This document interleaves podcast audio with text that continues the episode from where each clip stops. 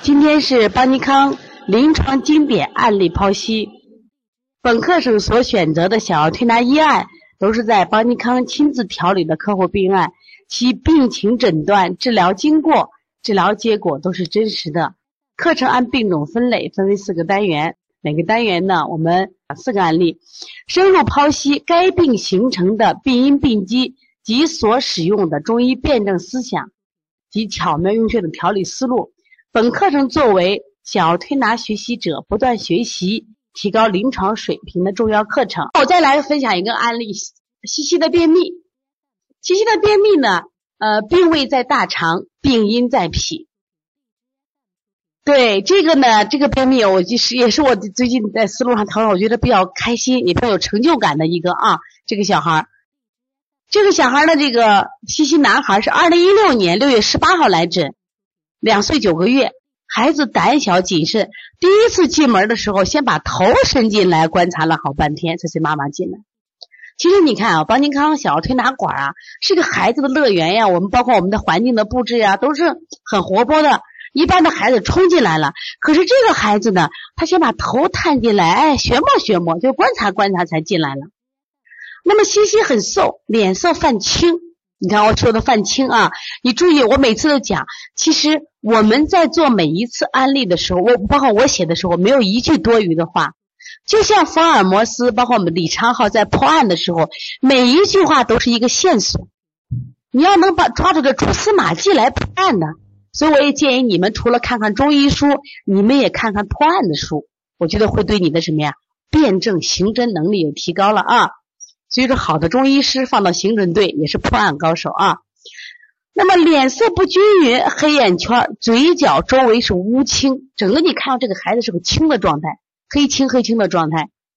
家长主诉，孩子患过两次轮状病毒腹泻，服用了思密达以后开始便秘，非常严重。大便干，排便费力，经常是肛裂出血，孩子已经恐惧排便了。孩子盗汗很严重，一睡觉就出汗。整个背都是湿的，而且睡觉的时候是满床滚。那么你去摸孩子的皮肤呀，孩子的肌肉松软，而且有明显的口臭味道。因为那天很明显，他现在他爸他妈到我跟前来，孩子在我们那个阳台上玩去了。等一会儿我说接这个孩子诊的时候，妈妈抱过来一股味道。我说这个孩子嘴门这么臭，他爸说呀，经常有口臭味儿。其实我们这有口臭就是腑气不通的表现嘛。西西的父母性格都很温和，特别是妈妈，一个很有智慧的母亲。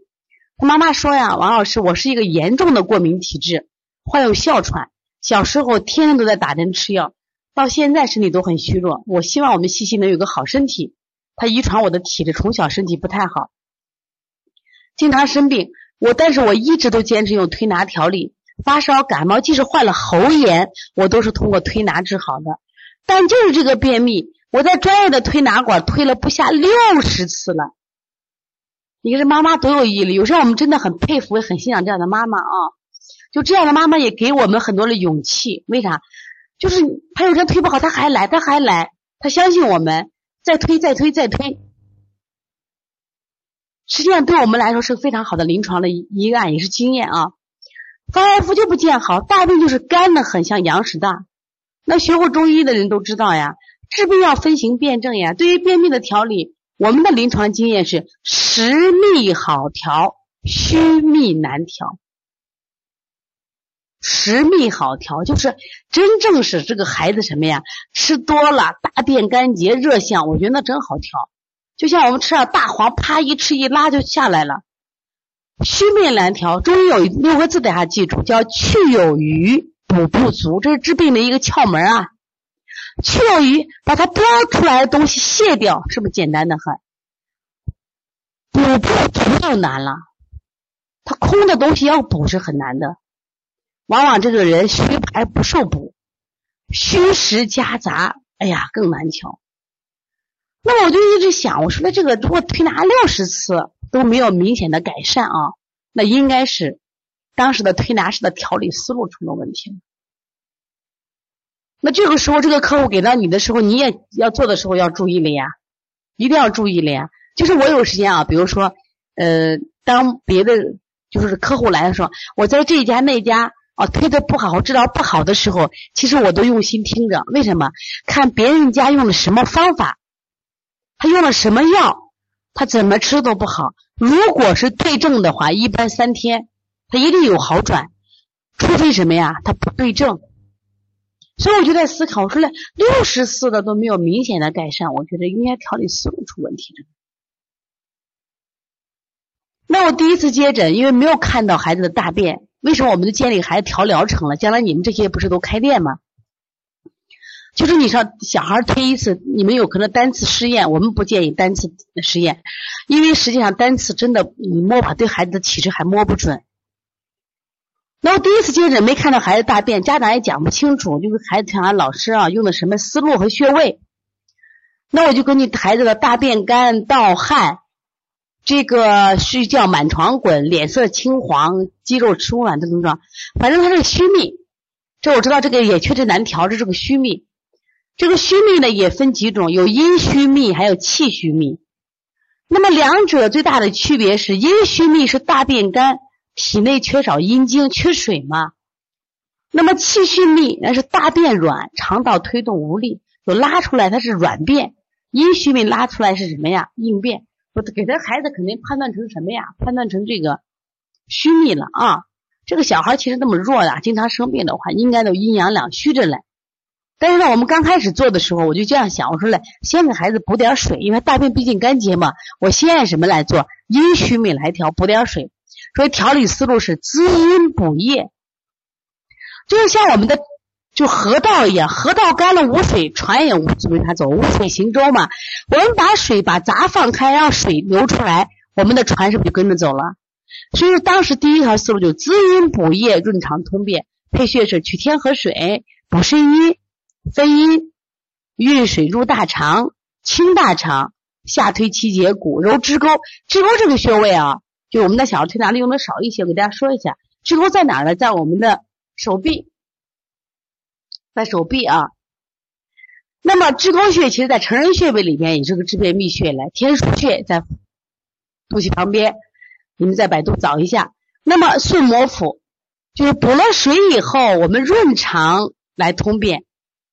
那么按此穴调理两天以后呢，孩子大便附上大便图，就把大便没找着，回头的话，这个大便图是羊屎蛋，做了两天以后，它还是羊屎蛋。羊屎蛋呢？爸爸妈妈给我照拍过来，我一看啊，两天了，他是啥？大便偏干，头黑，肛裂出血，而且是一个明显的葡萄便，一疙瘩一疙瘩的，它还连着嘞，是一疙瘩一疙瘩的葡萄便。滋阴手法做了两天，大便干的程度也没有明显改善，跟以前一样。照片里我把它放大，姨妈妈拍的照片，我就放大看，我发现啊。这个孩子的大便虽然是干的，里边有明显的不消化的食物。妈妈也说了，这个孩子是经常吃啥拉啥，胃口特别好，吃了老是喊饿，胃口特别好啊，老饿着呢。我们像胃强脾弱型的了啊。说这个小孩呢，我们就要思考，这个小孩吃东西去哪儿了啊？那么中医认为，胃主受纳，脾主运化。食物进胃以后呢，先由胃进行的磨化腐熟，初步消化食物，最后把它变成什么糜状，这点很重要啊。然后呢，交给谁？脾和小肠进行消化吸收，最后变成我们的精微营养物质，最后供全身之用。那么，只有脾胃运化水谷精微的能力强。它才能什么呀？生成精气血液嘛，才能提供足够的原料，才能使脏腑经络得到充分的营养。关键是你的脾胃功能强大不强大？所以脾胃的功能只要强大了，我们就有足够的什么呀？阴精产生。刚才我讲第一个案例的时候，果果的案例是不是也谈到这儿了？食物饮饮食物进入胃以后呢，它经过什么呀？我们的游溢精气上输于脾。然后呢，脾气再散精，再归于肺，最后通调水道，下输膀胱，全身被这种水谷精微濡养，我们生机勃勃。可是这个西西呢，是吃啥拉啥，脸色发青，明显的是脾胃虚弱的表现。你吃啥拉啥，我能看见食物原型啊，他不能把所有吃的食物经过加工吸收变成水谷精微来濡养脏腑，而是把吃的食物怎么了？排出了体外，那体内是不是缺少了气血生化之源，导致体内阴精不足，血液不足，阴精缺少。那么当他血液不足的话，体内的含糖分少，那么大脑发出信号，老饿老饿，不停的想吃，就不停的想吃，不停的吃。食物并没有完全吸收，又排出来，大脑又缺什么呀？养分，又发出饿，所以孩子老喊饿。这就是我们见的是典型的什么胃强脾弱，孩子可能吃为什么不长肉？就这种情况。关键孩子脾胃虚弱的很。那么，所以这个孩子为什么滋阴两天没有效果呢？既然滋阴，不就补水吗？我现在把这个问题问问你们，你们来回答一下。那王老师做的滋阴，既然大便干结嘛，王老师做的补阴手法应该是对的嘛？为什么这个孩子补不上阴呢？阴补不上来，来回答一下。中医讲治病必求于本呀，我们现在就要探求这个本，我们要探求的是疾病背后的真相，这就是中医的神秘之处。啊，我看我们八五一宝宝姥姥说，宝宝老饿了啊，关键他不吸收嘛，不吸收，身体的血糖低的很嘛，大脑老发出饿的信号嘛。那么为什么王老师补了两天阴，他这个水补不上来？关键是什么呀？这个孩子吸收能力差，吸收吸收不了吗？西西这个便秘的案例，从现象上看是阴精不足，肠道缺失导致大便干燥。可是我补水了呀，为什么补不上？关键是他脾胃虚的很。对我看到我们白恩鹤也是能吃吸收啥，都一样呀。所以他脾胃虚的很，体内为生物生化之源，缺少再生水的能力。你给他补不上嘛？这就是什么呀？虚的人反而不能大补。你看，经常家长家长说，我们孩子瘦得很，我补点钙片吧，补点铁，补点锌吧。我为什么不建议你补嘞？原因在哪里？就是你补不上，他吸收不了。还妈妈说吃多了拉肚子，就是他。所以说，我们现在应该是干什么呀？给这个孩子，我原来我记得咱们都看过这个古文，就是这个曹操很厉害呀，他带着士兵啊，在行军打仗过程中口渴无水，当时士兵都受不了了，他说前面有一片梅林。我们马上就到了。那么一说梅林，我们的士兵们口中就什么呀？生津，流口水了。但是呢，如果我们继续往前走，这个梅林还没有呢。所以说，梅林这个故事只能解一时之渴。即使我们现在治理肠道缺水补水，也只能解一时之渴，治标不治本。他其实推了六十次，我想他绝对用滋阴手法了。为什么效果不明显嘞？关键是这个孩子脾胃太弱了。所以说，我们现在要解决的是什么？培养孩子的再生水的能力，不要光靠别人什么呀？国家救助要靠自救来。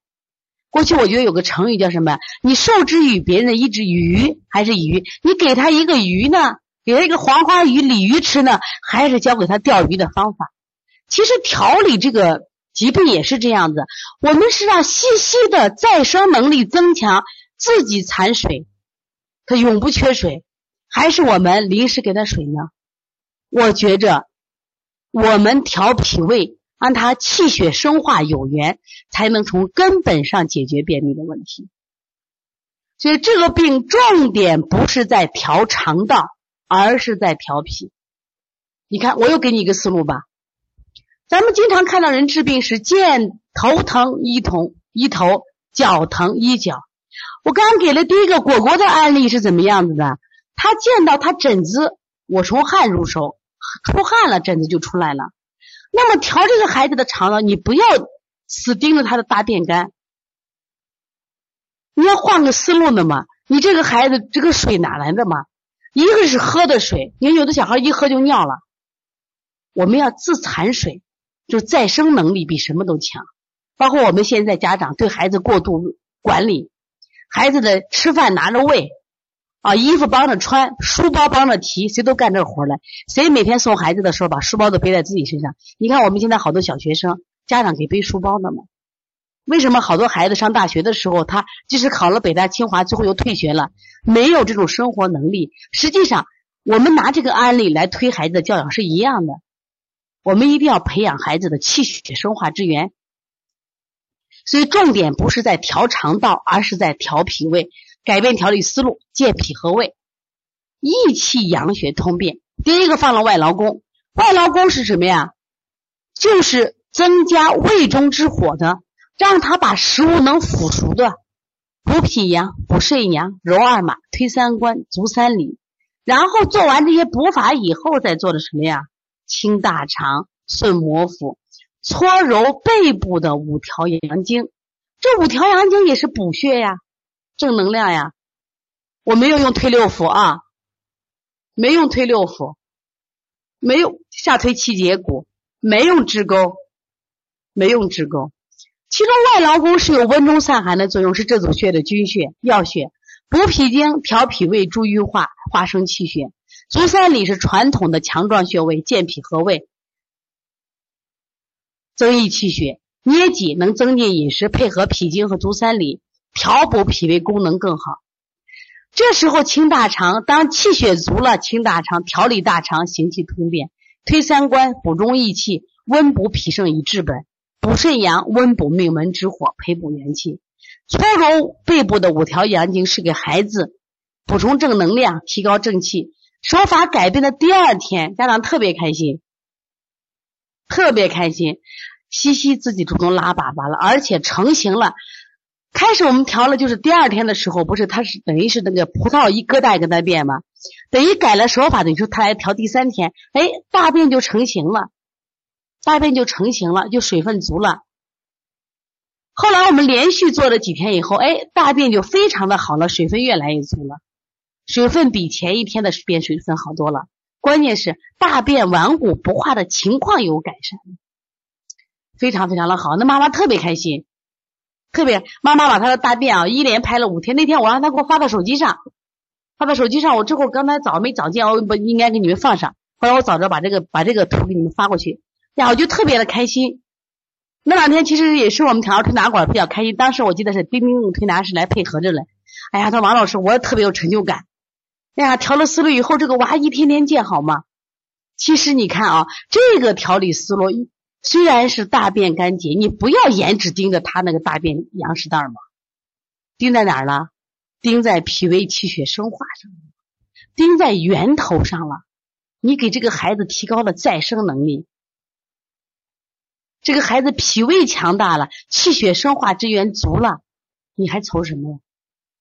所以现在反过来想，哎呀，原来我们也调过一些失败的案例，就是在初期的时候，但是你调初期的时候你经验少呀，你调的时候往往就是什么情况啊？见咳止咳，见便秘治便秘。因为我们的群里有好多这个是现在都同行，那你有些便秘为啥调不好呢？说调便秘真的挺难调的，而且这个虚便，虚便一定要注意啊。真的，刚刚你前面说了，实秘好调，虚秘难调，虚秘难调，所以你别往我做个滋阴就补上了，不是那么简单的，不是这么简。最近我们临床中啊，又遇到一些难关，哎呀，一些慢性咳嗽，真的不太好调。就下午我在给大家准备这个课的时候，我跟黄老师还交流，黄老师说，就说我们的陶家明，我准备把这个案例给大家以们后后续的课再给大家分享出来。这个小孩每次来我们这调腺样体都调可快。调咳嗽一调两次就好了，这一次调可慢，为啥？这个孩子家长这一年没见，给折腾成虚症了嘛？虚症就难调了。所以说，我们学习的人一定要能分得清实症和虚症，这非常重要。分得清阴阳寒热，你分不清，你调理就出问题了。所以这个案例呢，也是我感觉到比较自豪的，把掌声鲜花送给王老师吧。真的，我就特别开心。我讲这些案例的时候，我真的我就浑身充满了就正能量，我就特开心。这就是做的比较好的。当然也有一些做的什么呀不成功的案例，但是往往不成功的案例，我觉得就是什么呀，就是一个鞭子。这个鞭子就让我不断的去学习去提高。有的哎呀，你真的调不好，调不好你就思考，哎，最近为啥调不好？所以我也经常跟他们讲，我说想要推拿，你不能骄傲，你也没有骄傲，为什么？就曾经你调的最好那个人。很可能他给你送了锦旗，今天砸你牌子来了。为什么？他每一次来带的并不一样。带着病不一样。所以你那次给他一两次月调好的，你很开心，你很张。哎呀，我当时一我一次都调好了。实际上后面他来了病，就刚我说陶佳明这个案例，他他妈今天调了第七次了，调了第七次了，症状改善都不太明显。为什么？孩子太虚弱了呀。其实我们更愿意调实症的孩子。你比如发烧，我更愿意调这个四肢烫的孩子，没有问题。你上官府同经，直接清热，一次都退烧。你碰到那种四肢凉的发烧，你好调吗？不好调呀。中焦虚寒的孩子好调不好调呀？你像刚才那个小果果啊，里寒加外寒，你看你好调不好调？所以说中医的辩证难就难在这儿。我最近一直给大家讲过，在看古代的医案，看到古代的一些大家啊张锡存呀，包括我们说的这个李中子呀，啊，看到他们这些医案，我又在体会。说古代中医啊，就是这当然是看了名家的。那古代有很多的庸医，为什么就是误人子弟，把人病没有治好还耽误？特别是鲁迅的父亲，鲁迅是最反对中医的，就是因为他的父亲当时被庸医治死了，所以他就提倡西医，他是反对中医的。但是我看到那些大家，他之所以他能手到病除，是他在辩证上比任何人都要细致。所以说我讲，细节决定成败，在中医的。学习和问诊就是我们的就辩证上作用更大，所以我那天果果那个案例，我是一摸孩子的手不出汗，我在摸孩子的头，在摸孩子的背，怎么是干的？那包括这个小琪琪、小西西，我做了两天以后，发现大病不好呀。现在多方便，妈妈能拍照片呀，拍了以后你还能放大看嘛？哎，你一看哦，这个照片，这真的是不好吗？你这个多两天没有效果，你还不调？两三天，如果手法你没有效，赶紧换手法了。好的医生真的就是三天，一副药三天。我们一样，我三天没有变化的时候，我们是不是就要思考？所以说我希望你们在从事这个行业的时候，也抱着谨慎、对病人负责的态度，仔细辩证、仔细观察，任何一个细节都不要什么呀漏过，那么效果就特别好啊。很开心啊，收到这么多的鲜花啊。这比情人节收鲜花都开心啊！